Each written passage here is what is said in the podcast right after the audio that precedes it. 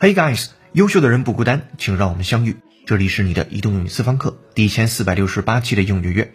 I'm the host of this program，陈浩，broadcasting in Beijing, China。本节课你要学习的单词是与疲劳、疲乏相关。我们来先听第一个场景，Listen up。 This causes fatigue, muscle tension, and headaches. This causes fatigue, muscle tension, and headaches. This causes fatigue, muscle tension, and headaches.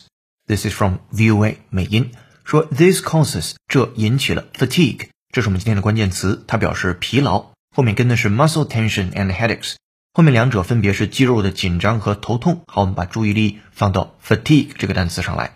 首先它的拼写是 f a t i g u e，fatigue，fatigue，注意重音在第二个音节 fatigue，fatigue，它表示疲劳、疲惫，一般做名词，当然也可以做动词，表示使疲劳、使疲惫，还是名词的使用场景是比较多的。我们来看第一个作为名词时候的英语解释：a feeling of being extremely tired, usually because of hard work or exercise。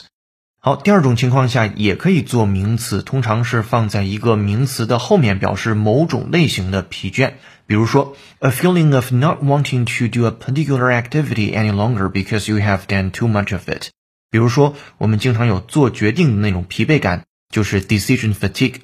好，那还有一层呢，一般表示金属或者是木材的疲劳。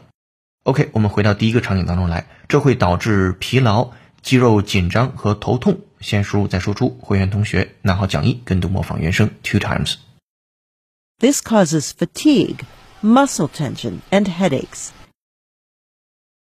This causes fatigue, muscle tension, and headaches.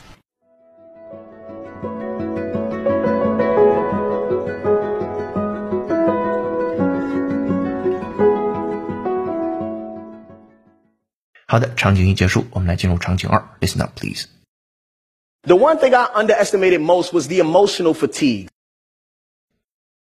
The one thing I underestimated most was the emotional fatigue. The one thing I underestimated most was the emotional fatigue。这是来自于 TD 的一个演讲。他说，the one thing 一件事情，I underestimated 我低估的，most 是最低估的，was the emotional fatigue 是精神上的疲惫，emotional fatigue。 好的，跟读模仿原声，会员同学拿好讲义 two times。 The one thing I underestimated most was the emotional fatigue. The one thing I underestimated most was the emotional fatigue.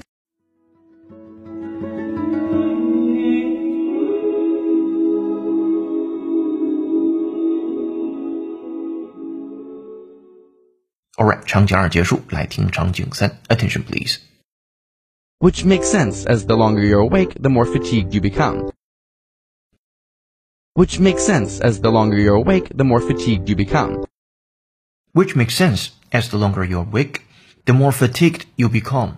注意此处的 fatigued，它其实做形容词来用了，在 fatigue 后面加了一个字母 d 啊，当做形容词表示疲惫的、疲劳的。这句话讲，这很合理。当你清醒的时间越久，你自然会觉得越累。好的，跟读模仿两遍起。 Which makes sense as the longer you're awake, the more fatigued you become. Which makes sense as the longer you're awake, the more fatigued you become. OK，三个场景结束之后，我们回顾一下 fatigue 这个单词。首先是拼写 f a t i g u e，fatigue 一般用作名词的疲劳、疲乏或者是乏力啊，没有力量、没有力气。好，希望你早日把这个词作为主动输出类的单词去使用。接下来进入第二部分，today's idiom。I don't know where to begin. And I don't know where to begin. Somewhere in the desert, there's a forest. 本节课背景音乐是由 Sophia Stevens 演唱的歌曲《Death with Dignity》，感谢听友六六同学的推荐。如果你有好听的英文歌，欢迎在微信公众号文章下面的评论区留言给我们，我们会为你署名播出。如果想获得与课程同步的讲义，并利用英约会员专属小程序完成本节课内容的跟读模仿纠音练习，搜索并关注微信公众号“英语约约约”，约是孔子约的约，点击屏幕下方成为会员按钮，按提示操作就可以了。一杯咖啡的价格，整个世界的精彩。跟读原声学英文，精读新闻，聊世界。这里是呢第一千四百八十六期的英语约，做一件有价值的事儿，一直做，等待时间的回报。A friend is a friend. We all know how this will end. Chimney Swift that finds me, be my keeper, silhouette of a cedar. What is that song? Today's idiom 今日习惯用语，养家糊口的人，赚钱的人，breadwinner。字面的意思就是赢得面包的人，那为这个家赢得面包的人，自然就是养家糊口的人了。好，把它放在一个场景当中，说保罗，你这个暑假已经花了好多钱去旅行，现在你又要买一辆新车。我跟你母亲为了维持这个家庭都非常辛苦的工作，等你要养家糊口的时候，你就知道钱的重要了。好，尝试把这个场景用英文来描述。第一句说保罗，你这个暑假已经花了好多钱去旅行了，现在你又要买辆新车。Paul, you've already spent so much this summer on your travel, and now you want to buy a new car. 好，这是前面的半句话，两件事，一件是 spent so much this summer，注意是 spent，因为是现在完成时态，然后后面是 and now you want to buy a new car，现在你是想买一辆新的车。接下来讲，我跟你母亲为了维持这个家庭都非常辛苦的工作。Your mother and I worked very hard to maintain this family. 等你要养家糊口的时候，你就知道钱的重要性了。You know how important money is when you become a breadwinner yourself. 好，关键词 breadwinner 出现在这个句子的最后面。好的，下面有请 native speaker David 完整演绎。Welcome, David. Paul, you've already spent so much this summer on your travel, and now you want to buy a new car. Your mother and I work very hard to maintain this family. You'll know how important money is when you become a breadwinner yourself.